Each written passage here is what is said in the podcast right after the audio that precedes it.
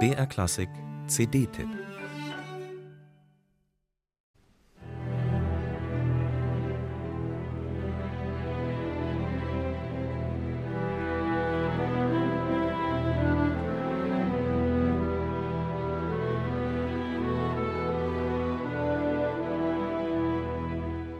War Jean Sibelius ein Vorläufer der Minimal Music?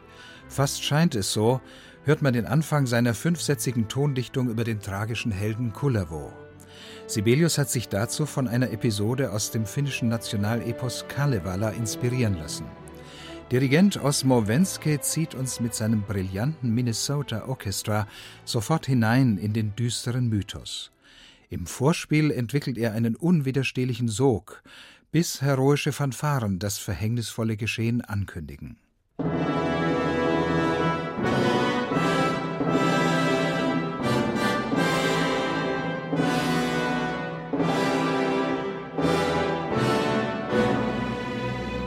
In der musikalischen Darstellung von Kullervos Jugend dominieren naturhaft lyrische Töne. Da können die exzellenten Holzbläser des Minnesota Orchestra ihre Qualitäten voll ausspielen.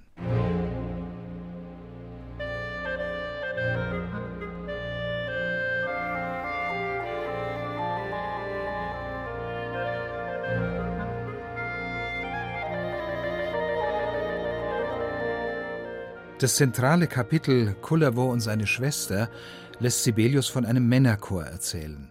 Auf einer Schlittenfahrt durch Lappland vergewaltigt Kullervo ein fremdes Mädchen, seine Schwester, wie sich später herausstellt.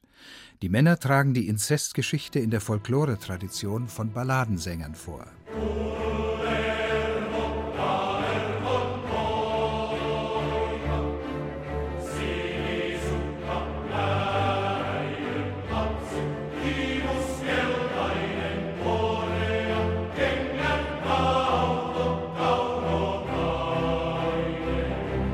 Der Männerchor der Universität von Helsinki begeistert durch seine exzellente Stimmkultur, durch Homogenität und Klangschönheit.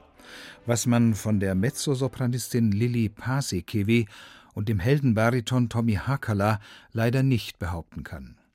Für die Rollen von Kullervo und seiner Schwester fehlt ihnen die jugendliche Frische, der einzige Schwachpunkt dieser ansonsten hinreißenden Kullervo-Interpretation.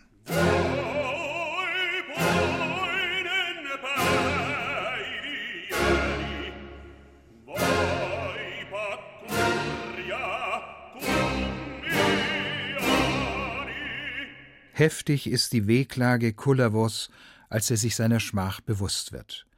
Zwar geht er noch siegreich aus seinem Rachefeldzug gegen die barbarischen Verwandten hervor, Sibelius hat das in einer Art Scherzo vertont.